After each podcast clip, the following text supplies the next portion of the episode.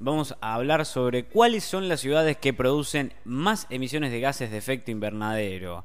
Mucho hablamos sobre los gases de efecto invernadero y sus principales fuentes, muchas de las cuales son manipuladas por humanos, pero ¿cuánto sabemos sobre los lugares que más aportan al problema?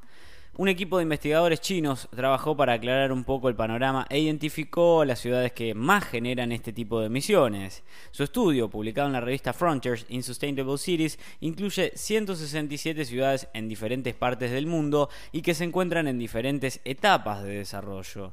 Y aunque estas representan apenas una mínima porción del planeta, contribuyen significativamente al problema del cambio climático acelerado. Aún lejos de competir, de cumplir con el objetivo del Acuerdo de París, Haciendo un breve viaje al pasado, recordemos que a fines de 2015, 170 países se comprometieron con el objetivo de limitar el aumento medio de la temperatura global a 1,5 grados centígrados. Lamentablemente, un informe del año pasado reveló que aún estamos lejos de cumplir dicho objetivo. Por si fuera poco, sin acciones más drásticas, aún podemos esperar un aumento de temperatura de más de 3 grados centígrados para fines del siglo XXI.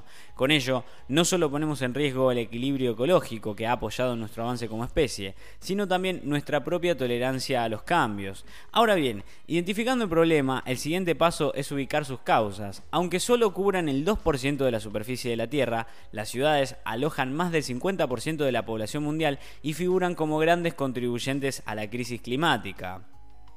Las principales ciudades del mundo son grandes contribuyentes al efecto invernadero. Aunque esto está claro desde hace tiempo, los expertos reconocieron algunos vacíos en la información actual sobre el alcance del problema.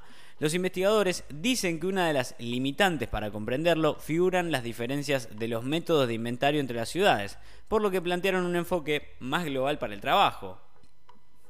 Su objetivo era investigar y monitorear la efectividad de las políticas de reducción de gases de invernadero implementadas en 167 ciudades distribuidas en 53 países en América del Norte y del Sur, Europa, Asia, África y Oceanía. Para esto, se realizaron inventarios de emisiones a nivel sectorial y después se compararon los avances de reducción de carbono entre 2012 y 2016. Finalmente, se evaluó la efectividad de las medidas de reducción de carbono a corto, medio y largo plazo en cada una de ellas.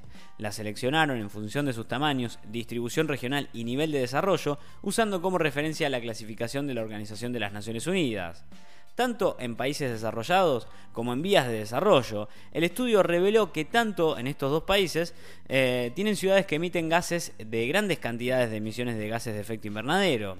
Las mayores contribuyentes fueron las megaciudades de Asia, como Shanghái en China y Tokio en Japón, seguidas por las de Europa, los de Estados Unidos, Australia y demás. Estas últimas generan emisiones significativamente más altas que la mayoría de las ciudades de los países no desarrollados, aunque China, clasificada como un país en desarrollo, tenía varias ciudades con emisiones per cápita coincidentes con las de ciudades en países desarrollados las principales fuentes de gases de efecto invernadero dentro de las ciudades. Bueno, en esfuerzo por hacer un trabajo más detallado, los investigadores también identificaron algunas de las fuentes más importantes de emisiones de gases de efecto invernadero dentro de las ciudades.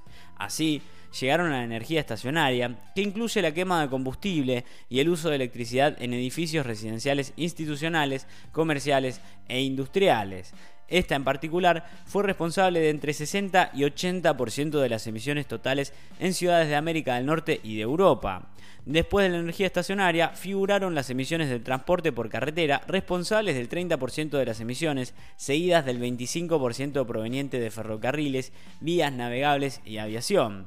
El estudio también reveló que los niveles de emisiones aumentaron y disminuyeron dependiendo del periodo. En 30 ciudades hubo una disminución de las emisiones de gases de efecto invernadero entre 2012 y 2016, entre ellas Oslo, Houston, Seattle y Bogotá pero también hubo incrementos como lo mostraron en Río de Janeiro, Curitiba, Johannesburgo y Venecia. Aunque 113 de las 167 ciudades evaluadas plantearon diferentes tipos de objetivos de reducción de emisiones, la realidad dista bastante de estos. Este estudio se suma a muchos otros informes que muestran que aún nos queda un largo camino por delante en lo que respecta a la lucha contra el cambio climático. Bueno, y así termina el informe para Estación Online sobre cuáles son las ciudades que producen más emisiones de gases de efecto invernadero.